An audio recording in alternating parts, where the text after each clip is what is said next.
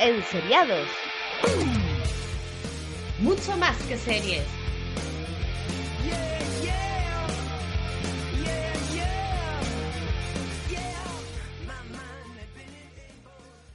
Hola y bienvenidos a Enseriados, un nuevo programa más. Hoy analizaremos Altered Carbon, la nueva serie de Netflix, que es una nueva serie de ciencia ficción con una factura visual enorme y que, bueno, veremos si nos ha gustado o no.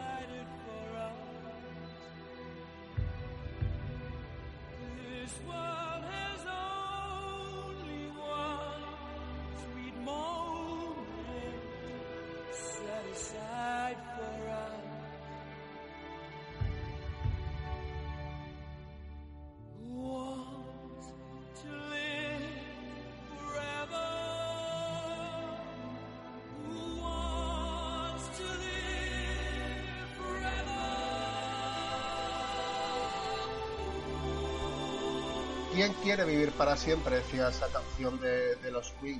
Y hoy la serie que vamos a analizar pues nos lleva precisamente a, esa pregunta, ¿no? Por lo menos intenta, intenta decirnos qué, pasaría si fuéramos inmortales. Hoy vamos a hablar de, Altered Carbon, la, nueva serie de, Netflix, en la que nos situamos en 250 años después de la muerte de Takeshi Kovacs, ¿no? que es, es una especie de militar que descubre que ha sido resucitado para ayudar a un magnate a resolver el misterio de su propio asesinato. Eh, hoy con nosotros pues tenemos a Miguel Azores, Muy buenas. a Javier Pérez Hola, Bar, ¿qué tal? y a Rafa. Muy buenas, ¿qué tal? ¿Cómo estáis? Pues bueno chicos, vamos a empezar a hablar de, de esta serie, como hemos dicho, una serie que se estrenó hace poquito, el 2 de febrero en Netflix, 10 capítulos constan, eh, no, de momento no se sabe si tiene segunda temporada, pero bueno, a mí me gustaría que, que al principio pues nos dijerais un poquito, bueno, qué os ha parecido así unas líneas generales y ya a partir de ahí empezamos a hilar lo que viene siendo el podcast. A ver Miguel, dime, ¿qué te ha parecido? Eh, bueno, eh, así en líneas generales yo no sabía nada de, esta serie. De hecho no sabía, mira que eso me gusta la ciencia ficción, la literatura de ciencia ficción, tampoco sabía ni que existía esto. La verdad, que realmente está basada en un libro que se llama eh, igual, Carbón Alterado aquí en España, que se, se escribió en 2004 y ese mismo año, poniendo un poco en antecedentes, eh, ganó el premio Philip K. Dick como mejor novela de ciencia ficción. Eso está bien por un lado, pero la verdad es que tampoco ganó ni premio Hugo ni premio Nebula, son los más prestigiosos se puede decir. Y no sé, estaba también con un poco la mosca detrás de la oreja. Y tampoco me quis- quise saber mucho, ya que no me había leído la novela ni nada. Y yo me puse a verlo y al menos solamente voy a entrar en el primer capítulo, al menos el primer capítulo a mí eh, me llamó la atención y me metió totalmente de lleno eh, en el mundo de que, que nos plantea la, la serie. Eh, es cierto que yo tampoco, la verdad es que no, no sabía nada, supe un poquito más cuando vi la serie. Javi, ¿qué líneas generales de, de la serie? Eh, para mí también fue una sorpresa, que tal como dice Miguel, yo tampoco conocía la, la novela de Richard K. Morgan y, y realmente eh, fue una buena sorpresa, realmente. O sea, quiero decir, eh, apareció el tráiler, aparecieron directamente eh, lo- los 10 primeros capítulos, o sea, los 10 capítulos que, que la temporada. Y para mí fue una gran alegría ver eh, meterme en ese, en ese mundo. Fue una gran alegría ver que, que había eh, una buena historia, muchos puntos que explorar, eh, una ciencia ficción para mí de alta altura. Creo que, que yo, yo he salido muy contento, yo me lo he visto muy fácil. Se puede decir esto se ha visto aquí o se ha visto allá, pero para mí ha sido una muy buena historia que la he disfrutado de principio a fin. Rafa, ¿y a ti qué te ha parecido? Pues a mí yo creo que la misma línea, me ha sorprendido mucho, no, no, no conocía eh, la aparición en Netflix de la serie, sí conocía el libro y lo tengo, pero la verdad es que está ahí guardado todavía sin tocar y, y me ha gustado mucho, por todo, por el ambiente, porque es ciencia ficción, porque es un punto también de novela negra, eh, tiene su punto manga de combate, de adiestramiento y una trama que en verdad no deja de sorprenderte. Eh, a mí me ha pegado el mismo golpetazo que me pegó Perdidos cuando la vi en su día y no me esperaba ese tipo de serie. La verdad es que Golpetazo muy, dices muy en el principio de Perdidos, no en el final, ¿no? Porque son dos tipos distintos de golpetazos. En- No, no, no, no. Efectivamente, en el principio. vale. Pues bueno, como hemos dicho antes, vamos a hablar un poquito más de- del argumento y ahora hablamos de, de este mundo, bueno, que, que se puede llamar o cyberpunk, como hemos dicho, como hemos hecho aquí en algunos otros programas, o también es, como Miguel creo que lo acuñó el otro día, no sé dónde, Future Noir, ahora que está de Sí. moda lo del Noir, que estuvimos cachondeitos con lo de Black Mirror. Pues estamos en el año 2384 y la identidad humana puede almacenarse en un soporte digital y transferirse de un cuerpo a otro.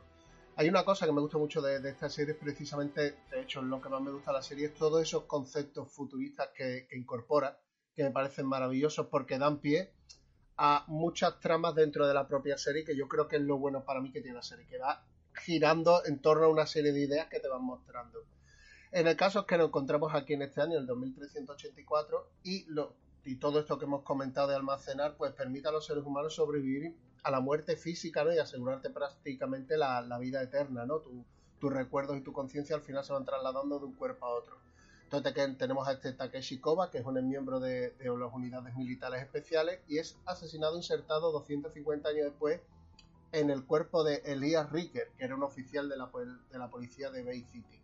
A partir de aquí, él comienza y tiene que averiguar el, asesinato de, de Bancroft, de Lawrence Bancroft, que es un rico millonario que, que dice que todo el mundo apunta que se ha suicidado él, pero él dice que no, que ha sido asesinado por otra persona, que es un aristócrata que lleva ya como que 400 o 500 años en el mundo y que obviamente nos muestra ese mundo de que los ricos seguirán siendo ricos y los pobres pues más pobres. Así que partiendo de esta base, eh, vamos a hablar de, ese mundo, ¿no? De ese futuro que nos presenta aquí, que yo creo que al final es lo más original de la serie. Eh, Rafa, si quieres empezamos contigo. ¿Qué te ha parecido este futuro? ¿Qué similitudes o coincidencias hay con otras sagas o películas conocidas? Bueno, yo creo que todos opinaremos muy parecido en cuanto a que la estética mm, recuerda mucho a Blade Runner.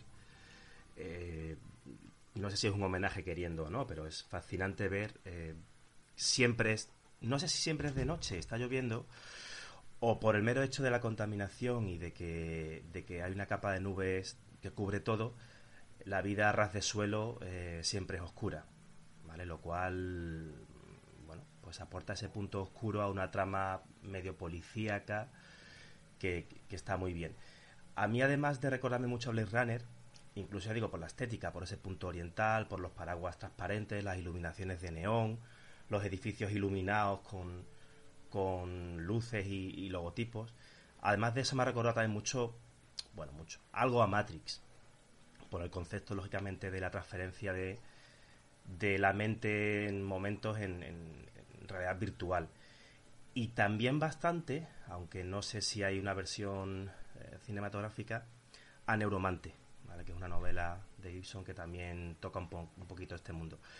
Ya digo, a mí la estética, el mundo, el- la suciedad de, estar a pie de calle y la pulcritud de, de, de los Mat o de los ángeles allí en el cielo, me ha parecido alucinante. Y además un tema que me preocupé en revisar en los capítulos, y es que a ras de suelo yo jamás he visto un, un árbol, algo vegetal, ni siquiera una planta, un, y se reserva eso para las ciudades que están por encima de las nubes, que aunque es una tontería, pero a mí me parece bastante mm, poético, ¿no? Como a ras de suelo todo es cibernético, todo es naturaleza muerta, y solo si te elevas es cuando ves la vida mm, orgánica. Pero bueno, me ha gustado, me ha gustado ese mundo futurista sucio. Miguel, tú que tienes que contarnos de, de este mundo. No, la verdad es que eh, desde el primer momento, yo lo que he dicho, el primer capítulo, visualmente a mí me, me encantó. O sea, es una locura porque no se sabe realmente el presupuesto que tiene esta serie. No lo ha dicho Netflix, pero se rumorea que la media de presupuesto por capítulo son unos 7 millones. Que Sí, yo había leído, había leído en prensa norteamericana que entre 6 y 7 millones por capítulo. sí, no, Ah, Tiene que ser, tiene que ser eso, porque, porque hay una cantidad de detalles que mires donde mires, hay dinero. sí, O sea, sí, sí. No llega a los 10 de, por ejemplo, de The Crown, pero ni de las gordas de Netflix, pero han metido bastante pasta. Y claro, ese, además ese San Francisco, que no lo llaman ya ni San Francisco, que ha cambiado el nombre de la ciudad, que sabemos que es San Francisco por el puente, o sea, no por otra cosa. Eh, es el resto es totalmente eh, distinto. Es una ciudad que estaba hecha hace años, pero que no tiene ningún resquicio, salvo el puente, de lo que fue la ciudad antigua. O sea, esa manera de eh, después de 500 años, que más o menos lo que hemos visto en muchas series de ciencia ficción, es que, vale, sí, se conservan algunas cosas de las ciudades emblemáticas, pero luego construyes edificios súper bonitos, construyes cosas así muy vistosas y demás. No, no, aquí es como he empezado a hacer edificios a lo loco, súper grandes, sin ningún sentido de la estética, eh, pero, ¿sabes? Una ciudad súper negra, es lo que, o sea, lo que decía Rafa, además sin ningún eh, atisbo de, nada verde. O sea, es una... Y siempre de noche y casi siempre lloviendo, no sé por qué. Tienen esa, esa premisa. Y no sé, estéticamente a mí me gustó mucho y toda la... O sea, ya hemos visto todo, sobre todo en, en Blade Runner. O sea, es que bebe de Blade Runner muchísimo. También bebe un poco de la película de Going the Shell. y no sé, eh, hemos visto so- solamente los bajos fondos, pero no sé yo si, que probablemente toda la parte de abajo de la ciudad sea así. O sea, no haya un centro neurálgico, no haya, sino simplemente sea todo caos que es más o menos como nos lo han querido vender. Y esa parte a mí me gusta, o sea, que, que la ciudad en sí sea todo un caos, que sea una, una amalgama de, de cosas que van, o sea, edificios que van haciendo, cosas que van poniendo allí, y que no haya eso, ni ninguna plaza, ni ninguno, simplemente es todo... eh, eso, yo creo que la palabra es caos. No sé si, si me estoy explicando bien o lo estoy haciendo también un caos, pero mm, esa estética a mí me- me gusta mucho. Eh, Javi, Eh, yo creo que el, que el ambiente acompaña muy bien al, a- al tipo de trama que tenemos por delante, en el cual das cuenta que es una serie eminentemente policíaca, ¿no? Y de, y de investigación y de hablar de, con diferentes personajes de diferentes procedencias para, para intentar resolver un misterio. Al fin y al cabo, se centra, digamos, el núcleo es ese y ya después alrededor tiene bastantes cosas que lo enriquece. Y una de las cosas que la enriquece para mí es el ambiente. O sea, eh, me recordó, eh, estáis haciendo referencia mm, a, muchos productos, yo creo que, que, está claro eh, todo, todo el tema de Blade Runner, de la lluvia, de la oscuridad, de los bajos fondos, de la comida asiática, de los paraguas transparentes, de, del, del humo, de la, de, de la superpoblación, ¿no? Ese puente que habéis comentado no es transitable, está lleno de casas.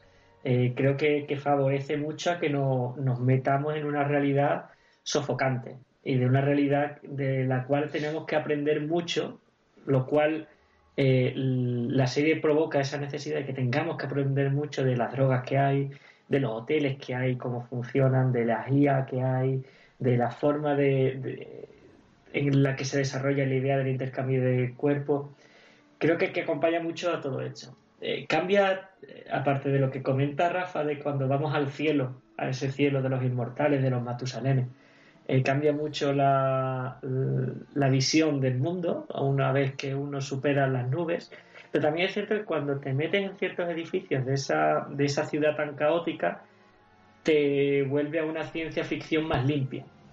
Entonces, eh, yo creo que te mete en muchos ambientes y eso te hace estar siempre, siempre atenta y siempre inmerso en qué es qué va a ser lo próximo. Y eso yo creo que, que es un acierto. a mí me... Fíjate que a mí... Ay, perdón, Albert. No, no, no, habla, habla, Rafa, sin problema. No, simplemente conta- eh, comentando, remarcando lo que dice Javi respecto a, a la suciedad de- del bajo fondo y a la limpieza de, de lo alto, que en realidad es al revés, em, me recordaba mucho, y aunque no tiene nada que ver, con lo que se debería vivir en, en- Francia del siglo XV, o sea, es decir, eh, tenemos una- un vulgo, la, masa de gente muriéndose en la calle, y luego tenemos un Versalles, que si os dais cuenta los jardines de y los edificios de, de las nubes eh, tocan ese puntito, eh, que es artificial, pero donde solo unos pocos elegidos viven a cuerpo de rey, ¿no?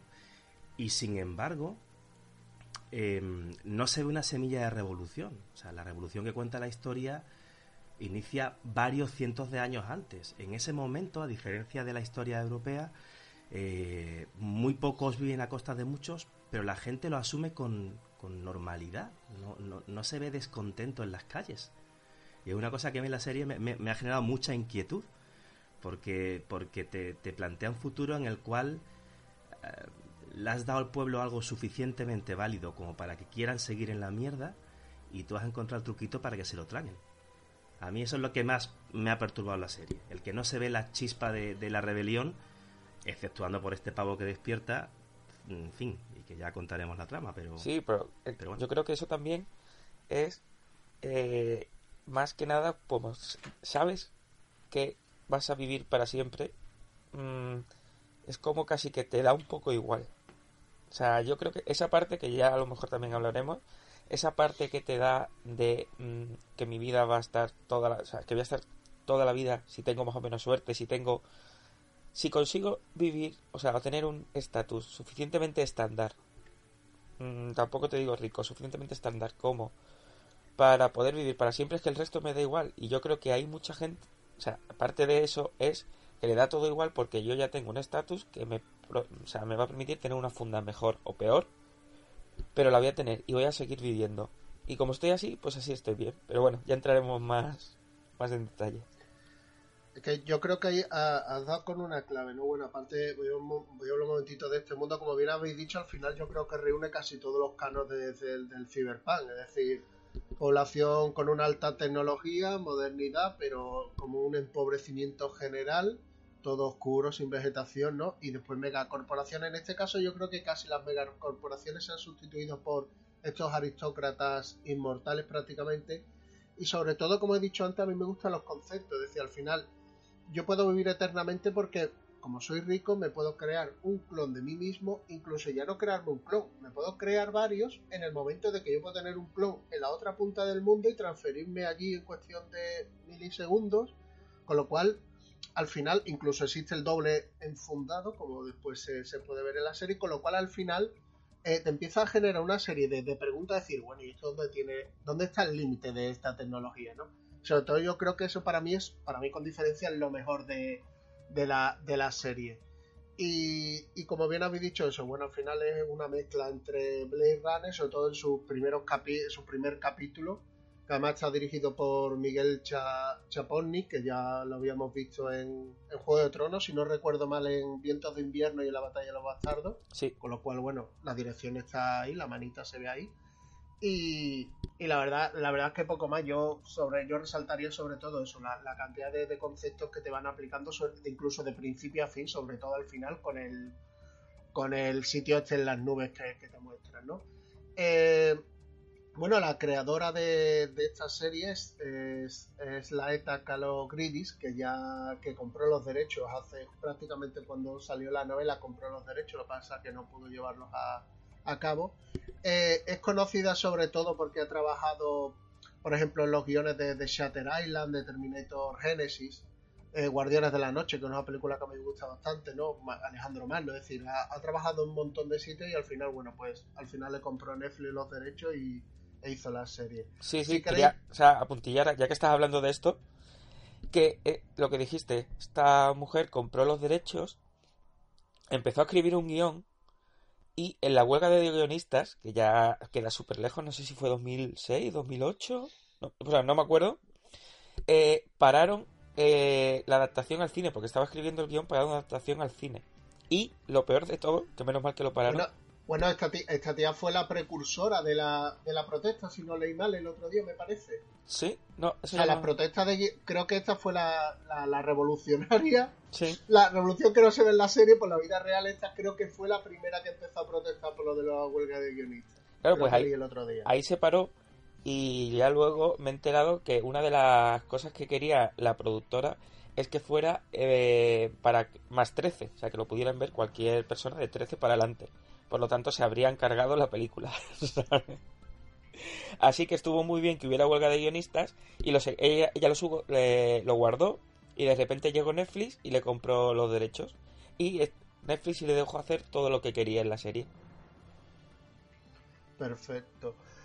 Eh, bueno, si queréis hablamos ya de los personajes. Hay una cosa que todavía no habéis mencionado, que es esta parte religiosa que tiene la, serie, que esos son los neocatólicos, o no sé cómo lo llamaba la serie ahora mismo. Que es que, claro, es gente que no quiere que no quiere que su conciencia pa- pase a otro cuerpo. Es un concepto que me parece muy interesante también y que, y que al final tiene repercusión en la trama. No sé si queréis comentar un poquito eso que se nos ha quedado ahí descolgado. Eh, Rafa. Bueno, a mí me parece muy curioso que, la serie, como, dice Miguel, ya hablaremos de lo que, de las dudas que plantea y demás, pero en un mundo en el cual em, se pierden todos los valores morales, porque llega un momento en que ya no hay límites, em, el único freno a la deshumanización son las religiones.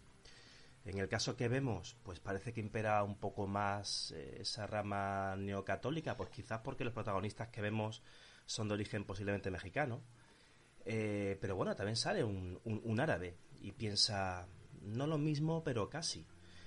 Y, y ya digo, que se use la religión no como elemento perturbador, sino como elemento para controlar y como límite hacia dónde va la humanidad, me parece muy interesante, además bastante diferente con lo que estamos viendo en otras series, ¿no?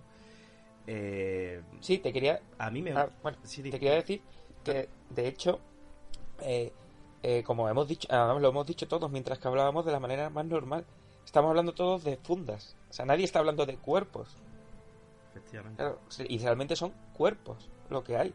Porque, o sea, salvo la gente rica que se crea clones, el resto son cuerpos de unos a otros. O sea, la gente lo Pero llama- al final, al final yo creo que la serie te mete en esa deshumanización, ¿no? Porque al final tú dices, mira, es que al final es, es un cortapega, pero con tu cerebro, básicamente, ¿sabes? Entonces yo creo que, yo creo que el espectador termina metiéndose en ese discurso de deshumanizado que es el mundo que te, que te presenta. Claro, claro. Esto lo presentan de una forma más indirecta a la hora de eh, cómo se comportan los personajes cuando están desnudos y, y cómo utilizan su desnudez como algo absolutamente natural. Es eh, cosificar el- cualquier cuerpo en plan, ¿no? Pero si esto da igual que, se vea, da igual la intimidad, da igual... eh, que esto puede ser mío hoy y mañana no. Por tanto, me da igual que te enseñe mi cuerpo, mi, mi cuerpo que te enseñe un vaso, quiero decirte. Por eso yo creo que utilizan mucho el desnudo como algo normal y corriente, porque no le dan esa importancia a, a la funda realmente. Fíjate, le llaman de otra manera, no cuerpo, sino funda. Por tanto, realmente no, no, por eso lo, utilizan de esa manera. Y volviendo al tema de la, de la religión, eh, es que, como dice Bar, se, se- yo creo que han explotado muy bien la idea de, de refundamiento, ¿no? De, de pasar tu conciencia de un cuerpo a otro, en el sentido de que nos lanzan muchísimas preguntas y muchísimas aplicaciones con respecto a este concepto. Igual que decía que la serie realmente era policíaca, después eh, otra de las cosas que, hace que esta serie sea bastante, bastante buena, así en principio, es que te lanza muchas preguntas. Una de ellas es, bueno, ¿y todo el mundo aceptaría el vivir para siempre? ¿O todo el mundo aceptaría el reenfundamiento o la resurrección, como le llaman directamente los neocatólicos? ¿O habría gente que diría, esto hay que pararlo un poco, o hay que tomárselo de otra manera, o hay que darle otra vueltecita? Y como dice Rafa, creo que la religión aquí pone un punto bastante interesante. Pero fíjate que incluso lanza otras preguntas, eh, para quien las quiera ver, ¿no? Eh, en otros temas más cotidianos hoy día. Eh, no solamente la inmortalidad o, o la cosificación del cuerpo humano como algo desechable, sino el concepto de decir, tú amas a alguien, pues no te debe importar su envoltura. Ahí hablamos de también la homosexualidad, de- hablamos de, de un montón de temas que otro se puede preguntar. Y, y con esta serie, sin pretenderlo, verlo. Ya hablaremos, ¿no? Pero cuando recuperan varias personas, la abuela o la mujer de X, en un cuerpo que no le corresponde. Eh, Para nosotros, a priori como espectadores, puede ser un shock el decir, bueno, ¿y ahora cómo beso a esta persona que es mi esposa? Totalmente, Me sí, con bigote, ¿no? Sí. Entonces, ya digo, te plantea otras preguntas fuera de la trama. Sí. Eso digo, además, Rafa, perdón un inciso, en el primer episodio, cuando sale Takeshi de, digamos, de, ya, está saliendo de- del centro donde estaba, Sí, y, y una niña, ¿no? él observa a una niña, es. o sea, unos padres que reciben a una niña en un cuerpo de una persona de 70, 80 años. Sí, sí, es, es Y brutal. ese es la el primer golpe que te dan con ese tema, que después, ya te digo, lo que estamos hablando, lo, lo exploran mucho más. Sí, pero te dan una de cal y otra de arena. Tú ves ahí la parte perversa del refundado, que es decir, tienes una niña pequeña y vuelve a la plaza de su madre en un cuerpo de una señora mayor, eso tiene que ser demoledor. Pero a la vez tienes otro, otros puntos de vista. He perdido a mi esposa y la puedo recuperar. Eso es bueno. Tengo a un muerto que han asesinado y lo puedo recuperar para que diga quién es su asesino. Entonces, la serie lo bueno que tiene es que en, en el fondo no se pronuncia sobre el dilema que te, que te plantea. Te dice esto es lo que hay. Y tiene su, su cara y su cruz. Y el espectador, ¿qué opine sobre ello? Eh, Por, eso me gusta, porque aparentemente es una serie en la cual tienes a uno que es muy bueno, muy bueno y hace cosas para, para el bien y lucha contra el mal. Pero en el fondo no es tan así, ¿eh? Mm, al final te quedan dudas de decir, "Joder, mm, si eliminamos esto también perdemos ventajas. Y si lo usamos demasiado, hay perjuicios. Por eso te digo que realmente no- lanza muchos conceptos Muchas, y muchas dudas con respecto al refundado eh, que, que- que no te pon... Yo no sé, yo os lanzo la pregunta. ¿Vosotros utilizaríais el refundado? Después de ver tantas cosas positivas y negativas. Yo sí. Yo creo que no soy capaz de responder a esa pregunta. Yo, por ejemplo, si pienso ahora mismo en mi vida real, en mi esposa, pues yo creo que no, porque de alguna forma sentiría como que la ofendo si, si la devuelvo, pero pienso en mis hijos. yo creo que es el concepto como de pensar si la muerte que te ha sobrevenido es natural, eh, al final de una vida, entre comillas, como la entendemos hoy, larga, y has tenido experiencia suficiente, o si es una muerte sobrevenida e injusta. Y en función de cómo sea, quizás la respuesta sea diferente. Es una, es una pregunta muy complicada, como bien ha- habéis dicho, la verdad. Yo no lo sé, no sé lo, lo que haría. Soy yo el único que lo haría sin No, ningún pero Yo ta- escúchame, yo, yo te digo que yo Vale. Pero también lo, lo bueno es que ya uno después de- puede decidir, el decir, bueno, ya hasta aquí, ¿sabes? Miguel, tú imagínate Messi refundándose a sí mismo eternamente, vamos. Uf. De la Qué vida. maravilla, Yo no qué, más. maravilla, de verdad, barrio. Yo no resucito más. O Benzema. Tú Benzema, Benzema. Y Florentino fichándolo, ¿sabes? Pero, pero es pero te plantea te plantea el, el- el- aunque luego expresamente lo pone en la serie y hay una discusión entre entre padre e hijo que ya comentaremos pero te plantea el decir hasta qué punto cuando tú te reenfundas no pierdes parte de lo que eres y puedes llegar a arrepentirte de que tu pareja de que tu hermano de que tu hijo vuelva Eh, mm, Claro, pero es que tú lo estás viendo. tú puedes volver Sí, dime tú lo estás viendo desde una mentalidad nuestra de ahora. sí sí por supuesto eh, evidentemente el- Es que no hay No, no, pero digo que ellos tienen eso tan asumido. O sea, eh, el tío, o sea, el protagonista ha estado 250 años eh, congelado, pero antes ya ha habido la revolución y todo, ponle que sean unos 300 años. Ya llevas 300 años viviendo eso. Ya para ti es Sí. algo natural. O sea, es eh, multiplicado por mil, como para ti es tan natural tener un móvil en la mano y que a tu abuelo le parezca una, un, un invento del demonio. O sea, sin sí, pero una, una cosa, Miguel, una cosa es verlo como algo natural y otro el impacto psicológico que te hace, que te da eso. ya, claro. Por ejemplo, cuando hablan de la primera vez que Takeshi se, se despierta con el cuerpo de, Rai- de, de Elias Riker, lo primero que le dicen es, no, no, no, no, no te mires en un espejo que te puedes tener un brote psicótico. O sea, después eh, creo que se ve mucho este Bancroft y toda la sociedad que hay alrededor de él, que son los Matusalén, que llevan 360 y tantos años viviendo, como ya están aburridos de lo rutinario y tienen que buscar otras cosas porque porque ya ya lo normal ya lo han visto 30.000 veces y te y, necesitas algo más. Y es- eso provoca que se empiecen a fundar industrias hacia, hacia para cubrir necesidades muy bizarras ya, Degeneradas, Sí. claro, pero totalmente no solo eso. degeneradas. No solo eso, en el momento álgido de la serie, eh, Riker, que está acostumbrado a reenfundarse sistemáticamente, mm, llega un momento en que dice, todo esto no vale la pena. Y me voy a pegar un tiro para que se acabe aquí. Y me lo voy a pegar para que no me podáis reenfundar más. Me lo pego en el cuello. Y, y él está dispuesto a perder todo lo que tiene, todo lo que viene, porque entiende que las cosas pierden valor cuando, cuando, cuando no, no las puedes tener una y otra vez sistemáticamente. Si las cosas valen, porque son únicas. Y fíjate, eh, Rafa, por ejemplo, tú vas a por aventura mm, una vez, estupendo, o a Disney World, algo que, que- que se sale mucho de tu rutina. Cuando has ido 30 veces, te da igual, Efectivamente. necesitas otro parque temático.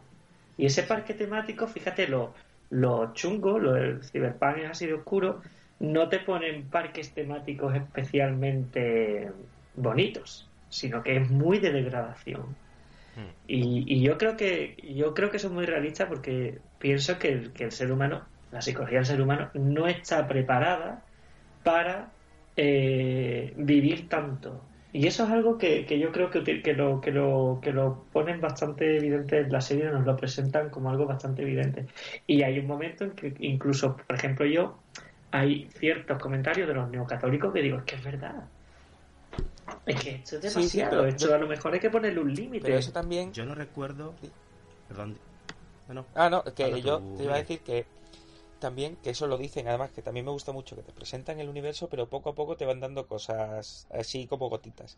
Y hasta a lo mejor el capítulo 3 o 4, creo recordar, no sabes que realmente eso no lo inventamos nosotros, sino que fue un... De hecho es carbono alterado que, que lo cogieron de un planeta, que eso tampoco se dice mucho, que tenemos montones de colonias y montones de mundos exteriores.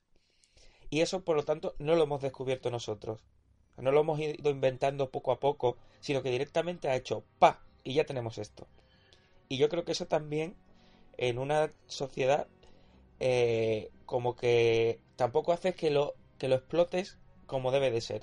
O sea, te encuentras algo nuevo que a lo mejor tú no lo habrías descubierto o nunca o hasta dentro de 500 años y no es lo mismo ir poco a poco viendo, yo que sé, eh, se empiezan a descubrir cómo pasar cosas a la mente humana, o sea, a un chip o no sé qué, poco a poco que directamente encontrarte con esa tecnología que no tienes, que no sabes ni cómo ha llegado hasta ti ni nada, porque se rompe algo de eso y no sabes qué hacer con ello. Pero Miguel, aunque sea, aunque sea poco a poco, yo creo que la ciencia siempre está yendo por delante de, de- del, del pensamiento de, bueno, ¿esto cómo lo vamos a utilizar? El y esto hasta dónde moral. va a impactar y hasta dónde va a llegar. Eh, eso lo vimos, pues, joder, con Parque Jurásico, en el sentido de, sí, vosotros habéis pensado que esto es estupendo, pero no sabéis las consecuencias que puede llegar a tener esto. Pues lo mismo, de una forma más adulta, con, con este concepto. Y yo creo que en la ciencia hoy día, eh, cuando vamos a la ciencia al límite, a la ciencia más fringe, eh, no, no, no nos paramos a pensar en el impacto, en el cómo esto va a cambiar la sociedad, si es bueno, si es malo, cómo se puede utilizar. Vamos para adelante y vamos para adelante. Y es normal y, que la religión suele ser la que eh, diga, a lo mejor la clonación, pues no. A lo mejor utilizar células madre, pues tampoco. A lo Siempre es la que suele frenar un poco y por eso lo veo realista. Claro, el desarrollo moral siempre o ético siempre viene después del descubrimiento de algo, siempre es después. El problema es que cuando tú ofreces algo tan goloso y tan placentero, es muy complicado si no tienes unos principios morales muy implantados que, que- que- tú quieras darle freno. Y es lo que te plantea la serie. La serie te plantea separar mente eh, de cuerpo. Y ya es una cuestión de que tú consideres que tú como persona eres la mezcla de dos cosas o como persona solamente eres eh, el alma o, la mente. Y yo creo que es la mezcla las dos cosas, ¿eh? Pero bueno, eso ya es, como decía Alberto, muy complejo para, pensarlo aquí sobre la marcha. Vamos otra vez a la serie y vamos a comentar las cosas que nos gustan.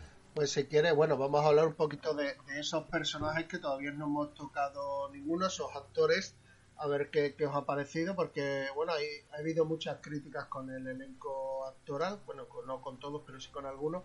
Lo bueno que tiene este elenco actoral es que si no te ha gustado, los productores pueden cambiar de cara sin ningún tipo de problema, claro. Sí, sí, hecho, Refundar, refundar al personaje a tomar por culo. claro, claro, de hecho para la segunda temporada eh, se está, bueno, primero se están planteando si va a haber segunda temporada o no. Luego es muy probable que ni siquiera el protagonista sea el mismo. ¿Sabes? Porque eso es otra, es una trilogía, perdón por ir metiendo incisos. Los libros es una trilogía y solamente se ha traducido en España el primero. Y ahora en marzo, después del éxito de la serie, se va a publicar el segundo libro. Y claro, el segundo libro ha dicho la, la guionista que eh, ella lo querría hacer, pero el segundo libro, por lo visto, como mm, va a varios planetas y por lo visto hay un montón de o, o razas extraterrestres o algo así, que si quieren hacer el segundo libro tal y como ella lo quiere hacer, que se le va a una superproducción de estas de 200, 300, 300 dólares la temporada. Ojo, Millo- millones, no dólares. eso, perdón, o sea, que si no lo pago yo. No, no, no, no, Dólares. no, no, 200 dólares. Hago yo el, 200 co- dólares. el crowdfunding, lo hago, lo pago yo. Claro, claro, que lo que va a ser una superproducción que probablemente no haya ningún protagonista, ni el principal, eh, si en, en la segunda temporada, y que eso está ahí, que por ella lo haría, pero que si lo hace lo quiere hacer bien. Bueno. A ver qué sale. Bueno, sigamos hablando de los Ah, personajes. Pues bueno, en el papel protagonista de Takeshi Kovacs tenemos, bueno, principalmente como Takeshi Kovacs, ya por eso el refundamiento es muy gracioso hablar de estas cosas. Tenemos a Joel Kinnaman, que nosotros, bueno, ya lo conocíamos por esa cuarta, cuarta o quinta temporada de House of Cards, ya venía, ya se le conocía por The Killing, por ese reboot de, de Robocop. Eh, y en esta serie eh, está mega ciclado, ¿no? Lo siguiente, ah, yo no sé si, si os sorprendió porque yo la verdad es que lo vi enorme a este actor cuando, cuando siempre ha sido un tirilla, vamos. Sí, sí. Yo me he fijado, yo me he fijado en otro cuerpo. ¿En otro o en otros? En otro. Sí, no, yo, a mí este hombre me, que me encanta en The Killing, o sea, me vuelve loco. Cuando vi que era el, el protagonista, eh, la verdad es que me gustó bastante, pero mm, luego lo vi actuar y personalmente es como, no sé, o sea, con lo Ya. bien que hacías en The Killing de policía así medio... Policía medio yonki. Sí, eso es. que, que- Sí, sí, sí, Sí, Pero sí, bueno. Sin embargo, a mí me, me- me- ha gustado mucho porque eh, inicialmente me desagrada. Lo veo muy, muy pata de palo, muy, muy poco expresivo, muy. No sé, a mí no me gustaba. Y sin embargo, como en verdad está jugando con el personaje de Takeshi Kovacs, que en origen es japonés, que ves que además el tío se le ocurra mucho más y demás. eh, yo llego a pensar, realmente se acaba de refundar. Es un cuerpo que no controla realmente su fisiología. Tiene sentido para mí que las expresiones de las caras sean, bueno, poco expresivas. Tiene sentido que, no sé, yo no sé hasta qué punto al tío se le ha dicho interprétalo así y él ha hecho su papel. Claro, porque si no se lo ha dicho... si no se lo ha dicho, vaya tela. Lo bueno, cuando, cuando le hacen el refundado y lo meten en, en, el, en el cuerpo del policía, eh, hay un momento de una pantalla que se ven todos los refundados que han tenido y eso también te da, te da el, el kit de, bueno, ¿y cu- cuál, quién es Takeshi Kovacs de verdad? Y eso realmente es una pregunta trampa, porque real, él siempre ha sido así, aunque tenga diferentes cuerpos, pero desde mi mentalidad era, bueno, ¿y quién es Takeshi Kovacs? ¿Cuál es el primer cuerpo? Y para mí esa era su identidad. Que, que por ejemplo, la, la serie no ha jugado a presentarnos 80 Takeshi Kovacs, sino dos. Un poco yo creo que para, para ayudar Tres. un poco, ¿no? Nos, nos presenta tres. O, o o tres, exacto, que, al inicio hay otro, exacto. Eh, pero vamos, lo utiliza un poco y, y lo siguiente poniendo como japonés. Mm. Pero, pero es que claro, desde el principio te, te, te da un boom en la cabeza. Y a mí Joel Kinnaman, que habéis- estáis hablando de los actores, uf, me, es cierto que me cae mal en todo momento. Sí, sí, cae mal. Y, y no es un personaje muy agradable, la verdad. Y, y la actuación tampoco es que sea superlativa, ¿no? Bueno. No, la verdad es que siempre ha habido muchas críticas respecto al actor, pero bueno, como bien habéis dicho, a lo mejor, hombre, aparte de que no actúa a lo mejor correctamente, pero bueno, tiene un personaje también que, que ha sido resucitado 300 años después, que, que tampoco es que tenga que ser el tío muy expresivo, ni, ni estar ahí cambiando a risas y cosas de esas.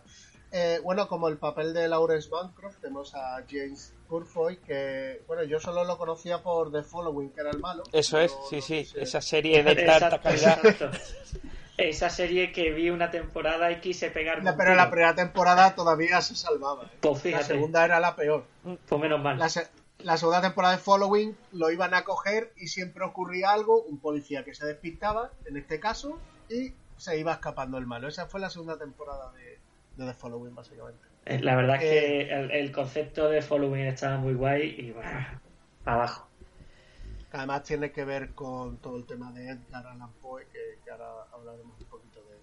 Sí, sí. Eh, bueno, después tenemos a la otra protagonista, que es Cristina Ortega, que está interpretada por Marta Igareda. Ajá. Poco... Correcto, pero porque es mexicana, ¿verdad? Claro, claro. hablan- ah, porque hablan español. ¿eh? Por eso, por eso aplaudo. Sí, Por La eso. verdad es que, fu- fuera de broma, eh, cuando ves la serie en original es, es placentero, igual porque somos un punto chauvinista, pero es placentero ver cómo habla pues perfectamente un tercio del tiempo en español. Eh, Y además que lo otro que habla, que habla es, mm, sí, insulto hispano. sí, sí, me encanta. tío. efectivamente. Sí, sí. Pero con respecto al español, voy a, voy a decir una cosa. Eh, cuando habla con la madre todavía, dice tú, bueno, está hablando con su madre, pa, se habla en español. Pero hay momentos en los que empieza a hablar con español con personajes que no hablan en español. Y es como... Es, cier- y es, es como... cierto, pero lo hace cuando insulta. Claro, pero, pero es como... Esto es gratuito. Para mí hay- había algunas veces que era casi gratuito, pero bueno. A lo, a lo mejor es un poco así, ¿eh? Yo conozco a gente que te cambia de repente de idioma y no se dan ni cuenta, ¿eh? O sea, yo eso sí lo veo realista. Pues ni idea. Bueno, eh, sigamos. Tenemos aquí, bueno, probablemente a- al, para el personaje que más ha gustado, por lo menos eso es lo que yo he podido leer por, por internet, que es este, que es Chris Corner, que, tempre- que interpreta a Poe, sí. que es sí. este, que es este regente de hotel, que además es otro concepto más de giro que le dan a, a ese futuro, que es una, te- una IA, una inteligencia artificial, que es capaz de, de gobernar su propio negocio, ¿no? Por así decirlo, básicamente. Y que Pero sin embargo, Sí. eh, fíjate que comentas que en las redes es el, el actor que más simpatías ha recopilado, pero yo no creo que sea por su interpretación, ¿eh? sino simplemente por el papel que despliega. Que yo creo que cualquier actor que hubieras puesto en ese papel con esa estética, te hubieras dicho inmediatamente que es el que más te gusta. Sí. Yo, desde mi punto de vista, porque en verdad tampoco interpreta. O sea, al final, yo creo que toda la batería de actores eh, siempre te queda el- un poquito el sabor decepcionado de su interpretación, ¿vale? Pero se puede meter también a este señor. Mm, Yo no veo que interprete, que no haga un esfuerzo de interpretación, ni siquiera cuando muere y habla del, del pasaje de Annabelle, no hace un despliegue tampoco el actor que te mueres. Pasa que el, el- el- el personaje es muy goloso. Yo Sí, creo, yo estoy de acuerdo contigo. Yo creo que es más el personaje que el actor. El personaje es que para mí es de lo mejorcito que tiene la serie. Sí, sí. Es otro concepto porque te, te meten, uy, te vas a meter en ese hotel que, que te, te comenta, llevan 100 años sin tener un, un huésped y, y ese tipo de hoteles son muy protectores con su cliente y muy dependientes. Y tú dices, pero ¿de qué me estás hablando de un hotel? ¿A qué viene eso? O sea, y, y, y todo el concepto que te desarrollan es súper interesante. Eh, Rafa, has abierto un melón que, que me- que a ver si me lo resuelves. Justo has dicho que cuando, bueno, en la parte final de este, este personaje, lo que recita es Annabel Lee, ¿no? El poema. Ah, es, es- Claro. A mí eso me parece maravilloso. Es que- Además está mirando cositas. Dime, dime. No, es que yo, claro, yo el poema lo leí hace años y creo que cuando terminé de ver, no sé con quién vi el otro día, estaba viendo el último capítulo o lo comentándolo con alguien, se lo dije, digo, creo que es de este poema, pero ahora no, no me acuerdo. Y digo, bueno, pues ya si me lo has resuelto tú. Si me permitís adelantarme aparte de la trama, eh, os cuento... Sí, sí. Adelante, A vamos. ver, en, en principio... Me voy a recostar muere- para escucharte, Rafa. Por favor. Cuando muere este personaje, vale, que además que muere de una forma muy épica, dice las dos últimas líneas del poema de Annabelle. Y, y recordando yo recopilando, como dice Barrios, ese poema que yo creo que todos hemos leído, o por lo menos escuchado en, en, bueno, pues en las canciones de, de Radio Futura. Eh, En las canciones de Radio Futura, toma referencia Sí. viejuna. No, No, claro, Ra- Radio Futura que tiene una canción que es Annabel Lee que recita las todo el poema. Que sí, que sí, pero yo hablo es de la alucinante. referencia. Bueno, es que yo soy ya un señor mayor. No, pero, pero fijaos, este poema lo escribe Poe ¿vale? Eh, no está muy claro basado en quién. Uno dice que es su esposa, otro que en, en todas las pérdidas de las mujeres que ha, su- que ha- que ha tenido en su vida, porque se murió su madre, se murió su madrastra, se murió su esposa. O sea, que este hombre muy bien no lo pasó, ¿vale? Eh, y nada, como digo, de las personas en las que posiblemente se base el poema es en su madre, que era Elizabeth. Y fíjate que él dice el poema cuando muere, entregando, entre comillas, su vida artificial para que Lizzie, eh, Lizzie Elliot, eh, vuelva físicamente a la vida. Bueno, Lizzie y Elizabeth pueden encajar. Además, es un poema en que habla de- del autor que está muy enamorado de Annabelle desde que eran pequeños y que su amor era tan puro que los ángeles sentían celos. Y eso es el motivo de que Annabelle muera, el celo de los ángeles. Y, lo encajas con la historia de los Matusalén, porque en verdad eh, la muerte de Lizzie Elliot viene como se- consecuencia de la corrupción de los ángeles, en este caso de, Bancroft, ¿no? Eh, y cómo, ya digo, él muere dando la vida a Lizzie. Y luego dice que ni los ángeles del cielo ni los demonios son capaces de separar su alma del alma de Annabelle. Cuando muere la inteligencia artificial de Poe, bueno, del hotel, eh, y Lizzie se reenfunda al final del capítulo, Lizzie no quiere coger un cuerpo que no sea sintético, se queda con el sintético y dice, porque ya no sabe ni quién es. Y es como si se hubieran fundido de alguna forma la parte orgánica de Lizzie y la parte artificial, informática, sintética, que, que Poe le ha enseñado que también puede ser humana. A mí me parece súper poético, vamos.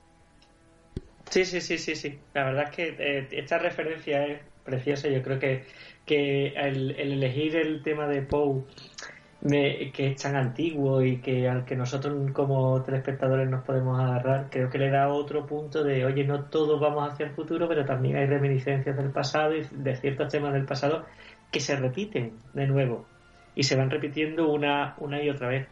Eh, ya que aprovecho que has hablado de Lizzie, para, para decir que me, toda su toda, mucho de su trama me recordó a, a la parte de Ghost in the Shell de, de cómo la, la protagonista ya está en la red y ya está cogiendo cuerpo sintético eh, esto se ve sobre todo en Innocence eh, y cómo y, y cómo ya está totalmente despersonalizado en cuanto a su cuerpo no en cuanto a su ser ¿no?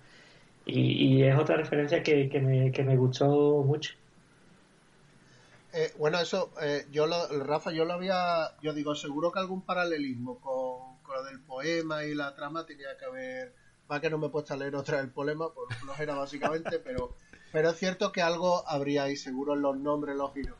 Eh, Pero bueno, eh, est- esta lectura es la que yo hago, que, que, No, que no, que igual sí, que sí, que sí, es muy pero- desacertada, pero- no lo sé. No, no, pero es cierto que tiene que. Digo, aquí tiene que ver algo con, con el tema de, de, Alan, de Alan Poe, seguro con alguna de sus novelas o algo. Habrían hecho algo y seguro ha convencido de eso. Eh, bueno, habéis hablado de lo de Lizzie. Eh, ese, hay aquí otro concepto que es ese, ¿no? El de. eh, sobre todo, ¿qué ocurre? Dice, bueno, como la policía dice, como sabe que tu cuerpo eh, puede ser reemplazado, no te torturo en vida, te torturo, te torturo en una realidad virtual donde te deja secuelas psíquicas, ¿no? Eh, y ese concepto no hemos hablado de él y también me parece muy, muy interesante. A mí también, a mí también. Es lo que tú dices, Barrio. Brutal. Van hacia la psicología, ya no van hacia la, la tortura corporal, aunque utilizan la tortura corporal, pero te dicen, mira, te vamos a meter en este agujero, que es un agujero virtual, te vamos a tener no sé cuánto tiempo, el tiempo que necesitemos para, para casi volverte loco, ¿no? Y van hacia, hacia la parte más de salud mental, ¿no? A mí se me recordó mucho el momento de Matrix en que, en que se ve el agente Smith con, con Neo, cuando él no sabe que es Neo aún, y le dice, ¿ves? Tienes la boca cerrada y, y ves cómo su boca Sí, se sí, queda sí, con la cicatriz, con los... E- Ese concepto de decir, eh, cuando el cuerpo ya no sirve, te voy a, do- a donde puedo, que es la mente, y de aquí ya no vas a salir. Y ya no sabes, pero no lo sabe ni el espectador, ¿eh? Que es verdad, que no es verdad, si ha salido ya, si están jugando. Y hasta me recuerda, ya quien quiera verlo, al primer capítulo de la tercera temporada de, de Ricky Morty. Cuando, cuando el abuelo sale de la cárcel, no sé si lo habéis visto, Sí, sí. Sí, sí, sí. que, que juegan con de- no saber nunca si sigues dentro de la prisión mental o no. Sí, cierto. Sí, no, sí, además ese tipo de Pues, ¿Puedo torturas. comentar un segundo? También con la parte final de Lizzie, cuando Lizzie de repente se, se transforma en superguerrera, eh, me vino mucho a la cabeza a, a la Summer Glow de Firefly, Oh, creo que Miguel ha dicho. Ah, sí. Digo, hostia, si hubiesen puesto a Lizzie como Summer Glow, es que hubiese que hubiese pegado tanto. Eh, esa encasillado tanto. hacia. ¿Qué? Si hubiese encasillado ya tanto. Es- Bueno, es que después tampoco es que la hayas visto en muchos lados. no, ya. Eh, eh, pero tío, me, me recordó mucho a ese personaje. Sí, sí. Y además, yo también digo que estaba muy claro, ya entrando un poquito en la trama de Lizzie, estaba muy claro desde que empieza a, a enseñarle cómo defenderse que iba a saber Kung Fu. Iba a ser la Terminator de la serie. Y la iban a utilizar cuando hiciera falta. O sea, no sé. O sea, a mí esa parte me gusta mucho de todo. O sea, cómo recuperarla, lo que le han hecho y demás. Pero claro, yo esa parte ya de Lizzie, ya cuando empieza a ser la máquina de matar, digo, esta ya va a ser la que se va a cargar a todos. Estaba clarísimo, vamos. Totalmente. Pues bueno, para así de pasada rápida, para completar el, el reparto, tenemos a Dichel Larman, que hace de Reilin Kawahara, que va a ser un personaje que en la parte final va a tener cierto protagonismo. Vernon Elliot, que es el, el padre de, de Lizzie. Miriam Bancroft, interpretada por Christine Lehman, que es la mujer de, de Bancroft, del aristócrata. Sobre todo como ese matrimonio después de 500 años dice, conozco a mi marido Arote. Tu mujer te cata, a los 15 minutos tú crees que esa mujer casada a 400 años no va a saber todo lo que hace el marido. Dice, tu cariño voy a bajar la basura y tu mujer, sí, sí, va a echar cigarrillos, esas cosas, de ver que no, o lo mismo. Bueno, no sé Bueno, si otro- tenéis que otro destacar. Concepto, otro concepto, Bar, de la relación para toda la vida. Ya, Es, es que tiene Es tela, muy ¿eh? incómodo, muy incómodo. Sí. Baja la voz, Rafa. Que te Oye. escuchan. Claro, yo por ejemplo he visto eh, también en otros libros de ciencia ficción que se trata esto también, pero realmente eh, no es como para toda la vida, sino es... mm, he tenido a lo largo de 500 años 8, 10, 15 parejas y lo ves como algo normal, que yo creía que es por donde iban a tirar. Que tú puedes estar con una persona 30, 40, 50, 100, 200, los que sean, pero cuando se acaba, se acaba, no pasa nada, no es ningún drama y seguimos. Eh, y es algo dentro de la cultura. Y yo creía que esto lo iban a tratar más así, no más como somos pareja durante toda la vida, eh, cada uno hacemos lo que nos da la gana, pero seguimos estando No, juntos. pero es interesante porque fíjate que lo que hace que cuando el cuerpo no importa, porque no es más que una funda que te puedes desprender y, y mudas de él como una serpiente, la relación entre dos personas a medida que pasa el tiempo es tan, tan simbiótica eh, que es una extensión tuya. O sea, mm, es como cuando hay cosas que no te gustan de ti, de tu personalidad y cosas que sí. Yo creo que lo han hecho muy bien. O sea, esa pareja es pareja para siempre. Se han desprendido de los, de los caprichos materiales pero se necesitan porque son extensiones uno de otro. Se completan no porque sean perfectos, sino porque se conocen y ya no pueden eh, cortar esa relación. Eh, se permiten todo porque hay algo más profundo dentro de eso, pero por un tema de tiempo, ¿eh? no, no por un tema de amor. Claro, claro. Sí, sí, claro, es de- tenemos toda la vida, ya llevamos tanto tiempo juntos y también la pereza de volver otra vez a empezar de cero, ¿sabes?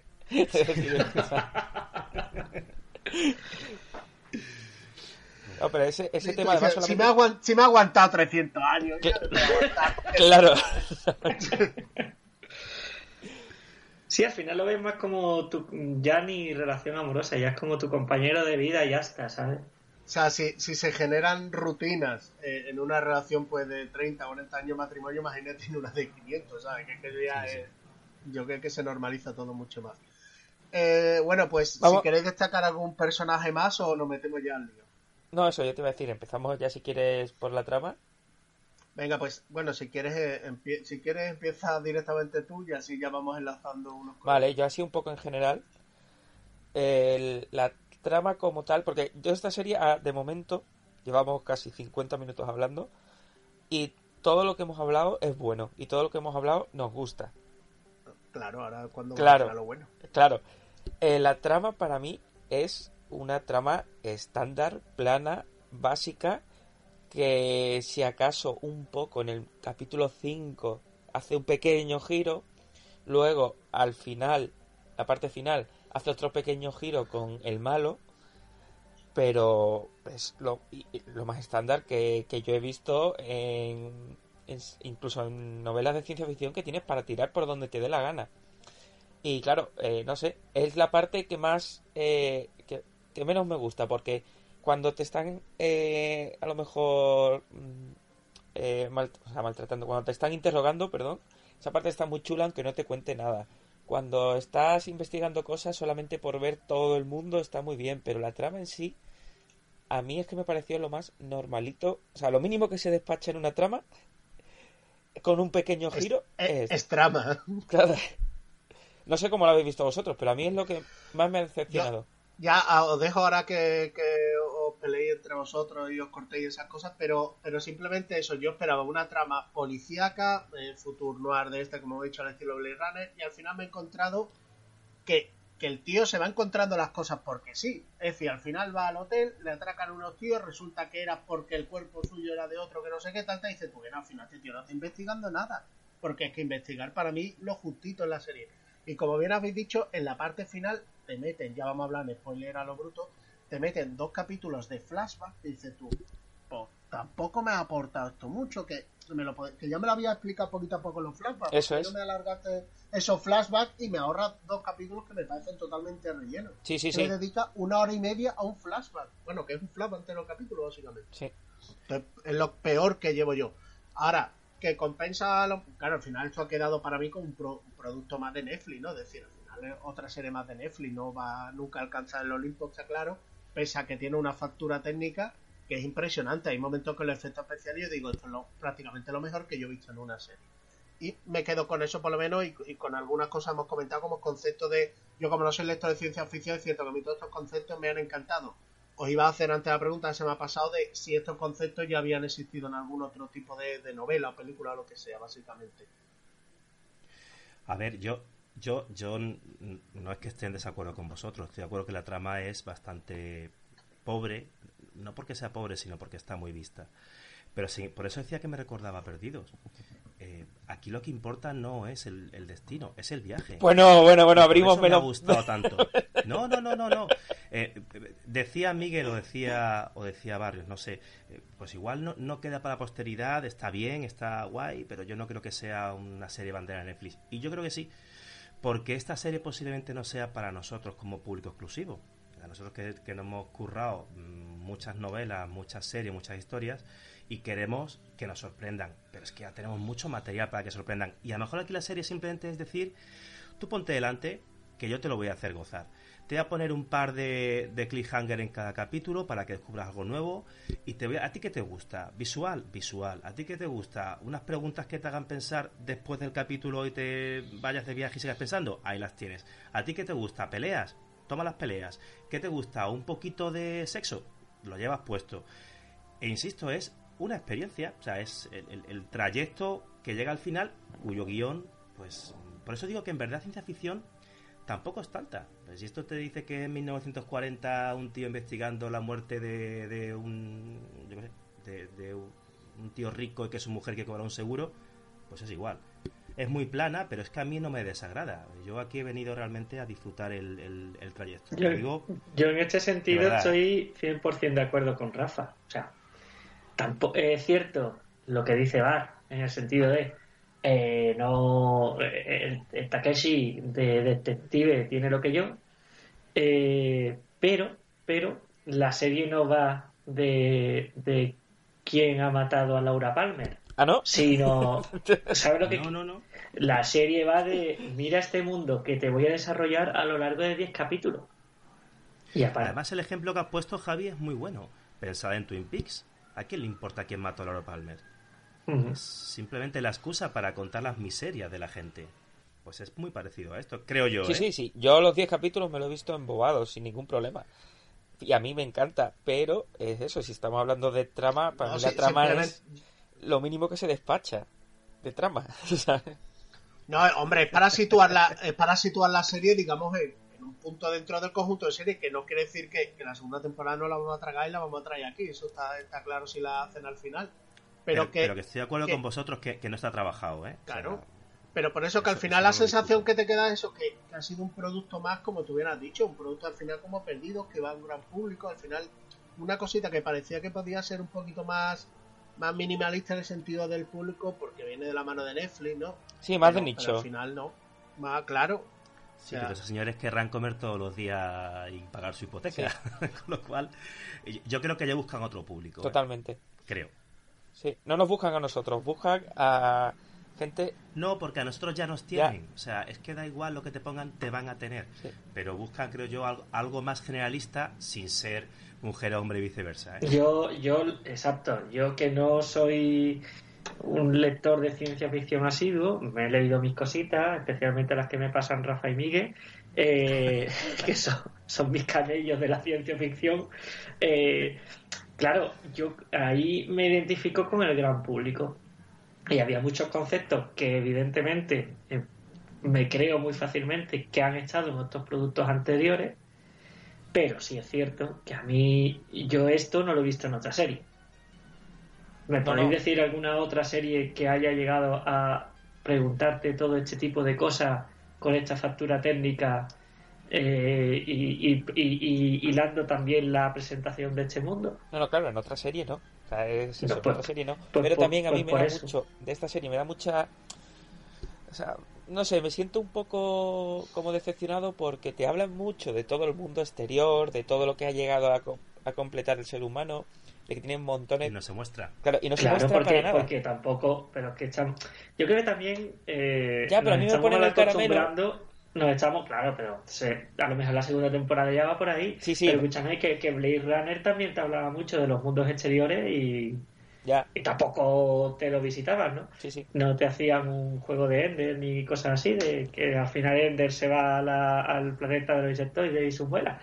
Eh, yo creo que, que es lo que digo, nos estamos acostumbrando a, a- a que todo esté, tenga unos efectos especiales de muerte, eh, haya buenas actuaciones, especialmente en la serie de HBO, eh, esté todo bastante bien y ya, por ejemplo, yo os lanzo otra vez la pregunta, yo no he visto en otra serie que traten estos temas tan bien hechos, no tan bien actuados, pero sí tan bien hechos con hechos. Ahora, la trama... Las verás a partir de ahora, porque esto sienta un precedente. Sí, sí, pero por ejemplo, lo que estáis criticando de la trama, es que la trama realmente. Y además me gusta cómo se resuelve el asesinato. Me gusta qué es lo que ha pasado. Eh, y me gusta la negación que tiene Bancroft. Eh, por tanto, fíjate, hasta la resolución del asesinato me gusta.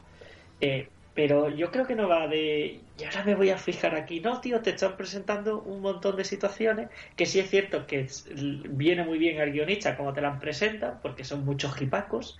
Y ahora te voy a meter en el hotel para presentarte las llaves de los hoteles. Y ahora te voy a presentar los prostíbulos para tal, las drogas. Claro. Ahora te, te secuestran al, protagonismo, al protagonista para enseñarte las torturas en los mundos de realidad virtual. Sí es cierto que es todo muy, muy porque sí. Y, y, de, Sí, y de investigación hay cero. Pero bueno, ya está. No Sí, sé. sí. Sí, pero eh, eh, es lo que decimos, ¿eh? La idea no es que haya... no- Fíjate si estoy de acuerdo con vosotros en que la trama es corta, que si lo piensas fríamente y, y extrapolas, esto es un poco Agatha Christie y en plan cutre. Al final los reúno a todos, ¿vale? Sí. Y os digo, has sido aquí, aquí, aquí, tú te pillé. Y el tío confiesa. Es, es así de cutre, Miguel. Es- tienes toda la razón del mundo y, y también Alberto. Eh, pero de verdad, eh, que insisto, que lo que esta serie pretende, creo yo, es darte pildoritas para que digas tú, ostras, mira, el puente de San Francisco son todo contenedores donde la gente vive, como veremos en Ready Player One. ¡Ostras! Inteligencia artificial que es un hotel que, que va a la- Alan Poe. ¡Ostras! Sexo en las nubes donde... Yo creo que va de eso, de, dar a la gente decir, habla con el café con tu amigo de lo que te ha gustado esto que has visto, pero no, no es la trama, no, no quiere que tú vayas averiguando quién es, da igual quién ha sido el asesino, creo yo, ¿eh? Sí, sí. No, yo creo, yo creo que más una cosa, claro, nuestra, es decir, hemos visto tanto, es decir, nosotros ya conocemos Ghost in the Shell, no solo por las películas que han hecho recientemente, Claro. que de hecho es lo peor de Ghost in the Shell, sino por muchas más cosas, ¿no? Igual que Blade Runner.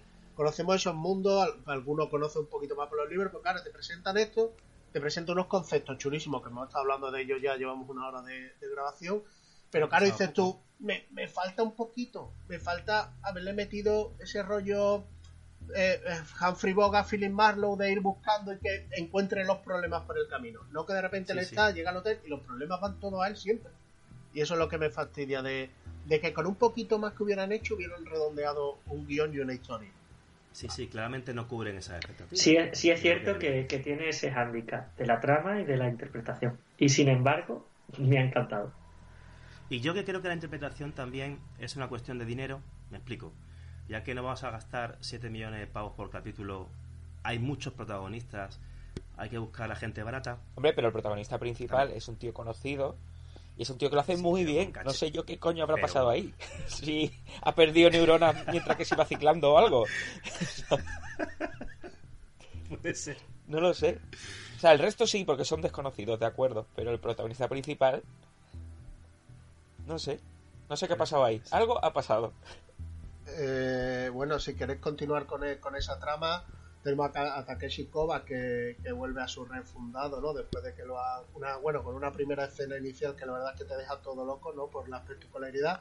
Eh, bueno, hemos hablado un poco de las coreografías de, de los combates, que yo creo que es de la otra cosa bastante reseñable. Por un lado tenemos los conceptos tecnológicos, pero por otro tenemos esos combates que yo creo que están súper bien hechos, la verdad, una coreografía que hacía tiempo que no veía.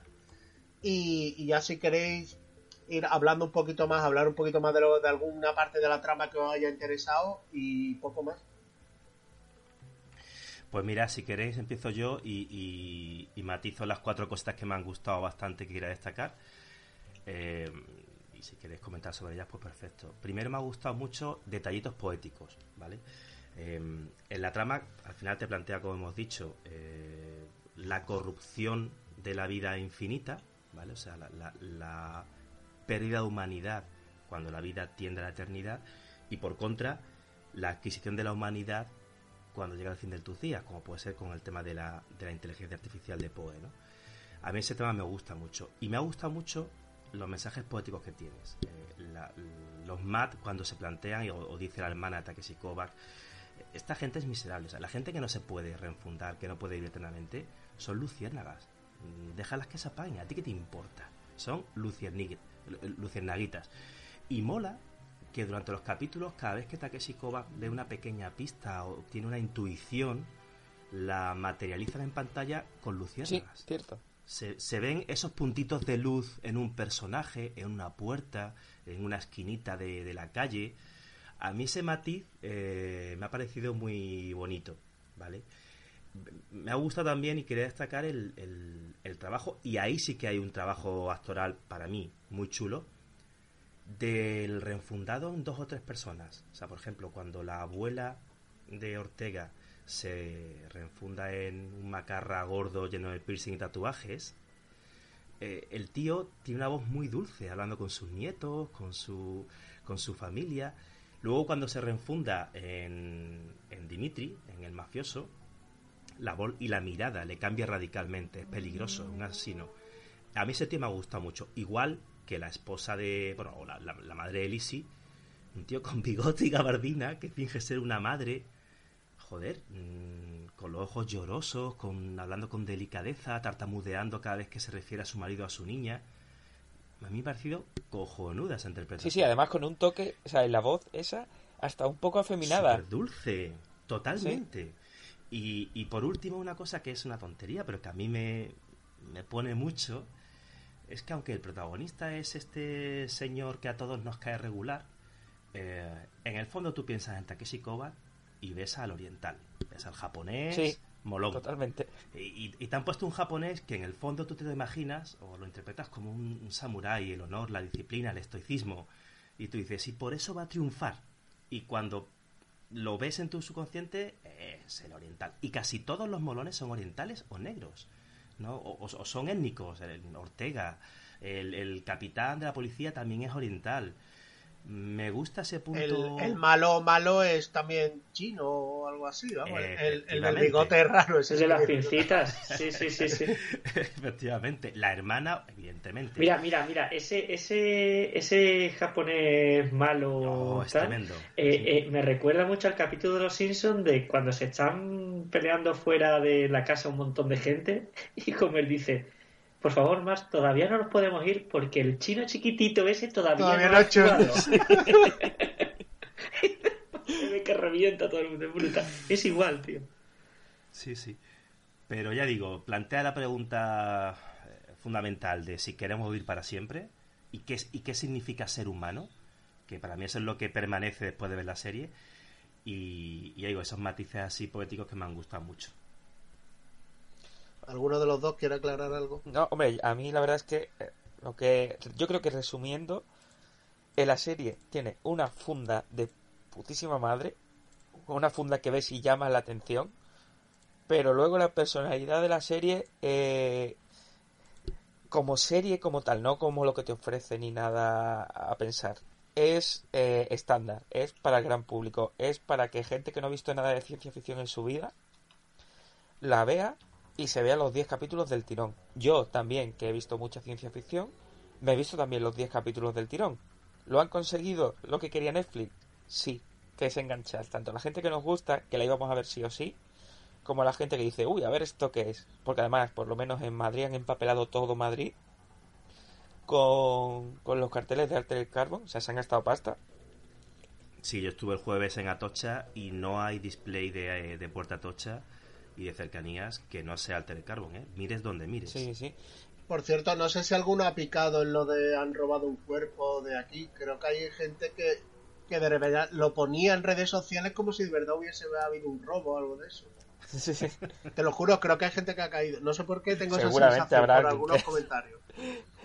Pero vamos, que eso, a mí yo creo que han logrado lo que ellos querían. Que a mí también adaptar, o sea, y, a- y que la gente abrace la ciencia ficción, yo estoy encantado. Pero la verdad es que eh, yo me esperaba otra cosa. También es cierto que todo depende del libro, que viene del libro. O sea, que el guionista ha hecho lo que ha podido, pero tienes el estándar del libro. Y, a ver, te plantea tus, dudas, te plantean tus cosas. Yo, como fan de la ciencia ficción, yo espero que en el segundo libro, por ejemplo, o sea, la segunda temporada, perdón, me, me metan más cosas de todos los mundos exteriores. Porque normalmente, además, suele pasar que la Tierra, o los que se quedan en la Tierra, son los más eh, cerrados, los que se queda el mundo más oscuro, los más hijos de lo que quieras llamarlo. Pero luego te vas a los mundos exteriores y hay un poco de todo. O sea, está la gente que se va a colonizar porque quiere colonizar. Y está luego ese mundo de yo me puedo enfundar, por ejemplo, de pieles durante 300 años y puedo llegar a un sitio donde nunca nadie más ha llegado y puedo colonizar un planeta. Y esa es la parte que a mí me gustaría que metieran un poco más en la segunda temporada. Que yo soy más idealista que, que otra cosa. Pero eso, yo creo que esta serie ha, logrado enganchar a todo el mundo.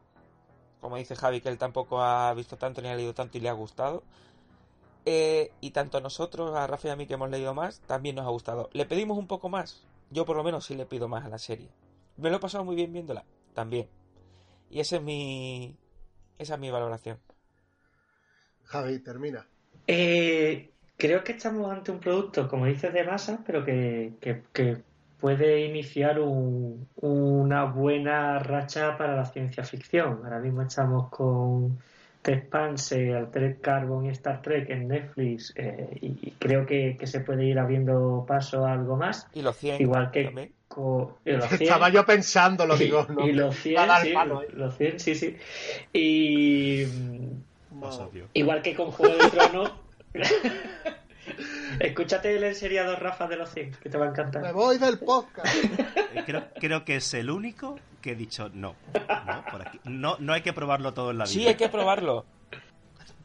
No. Para mí, A ver. si- simplemente antes de Star Trek, antes de que saliera Star Trek, para mí era lo más ciencia ficción que había en la tele. Con eso te digo todo. Duré, duré siete capítulos, Rafa, un coño. Mira, me podrías torturar en VR con esa serie. Paso. Bueno, la, volviendo un poco a- al argumento, igual que con Juego de Tronos, creo que se, se ha abierto mucho la veda hacia el mundo medieval y de espadas y de fantasía. Y eso hace que a lo mejor ha provocado que El Señor de los Anillos haga serie o Conan se vaya a hacer serie o, o, o tengamos, tengamos Nightfall o, o este tipo de serie en, este, en este mundo de espadas. Yo creo que ahora vamos a estar ante una buena racha de ciencia ficción y creo que Altered Carbon va a ayudar mucho a que esto se haga realidad. Yo para mí la serie tiene en la trama estas dos partes, la primera relacionada con, con el, asesinato de Bancroft y la segunda relacionada con, con las relaciones familiares de Takeshi Kovacs, Eh, aunque estamos hablando con spoilers, pero bueno, lo, lo dejo así. Eh, creo que, que ese ha sido otro punto negativo de la serie. El tema de, de la hermana de, de Takeshi y él ciertamente no me, no me ha gustado ver a esa psicópata por ahí dando vueltas, ¿no? Eh, por lo demás, yo estoy súper encantado con la serie, estoy deseando que llegue la segunda temporada y a ver qué es lo que me va a encontrar.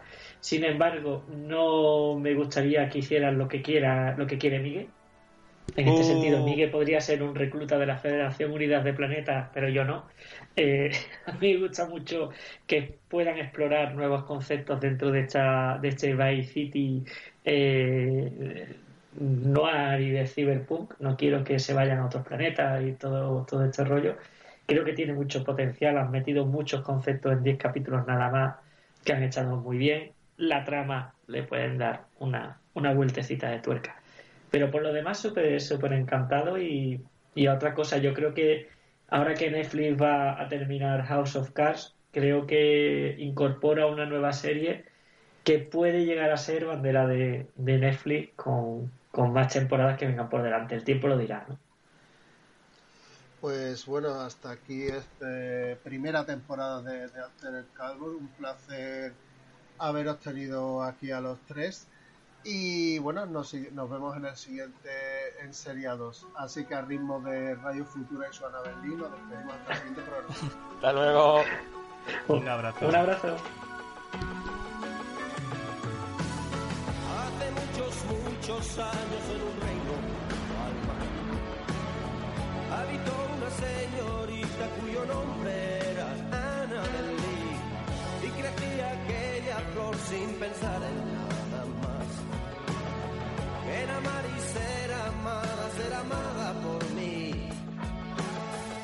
Éramos solo dos niños más tan grande nuestro amor. Que los ángeles del cielo nos cogieron envidia. Pues no eran tan felices ni siquiera la mitad.